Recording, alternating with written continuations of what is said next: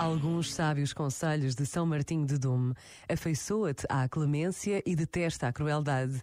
Quanto à boa fama, não apregoes a tua, nem invejes a alheia. Sobre rumores, crimes e suspeitas, não sejas crédulo nem inclinado a pensar mal, mas opõe-te decididamente àqueles que, com aparente simplicidade, maquinam a difamação alheia. Sê tardo para a ira e fácil para a misericórdia, firme nas adversidades, prudente e moderado nas prosperidades ocultador das várias virtudes, como outros o são dos vícios. Este momento está disponível em podcast no site e na app da RGF.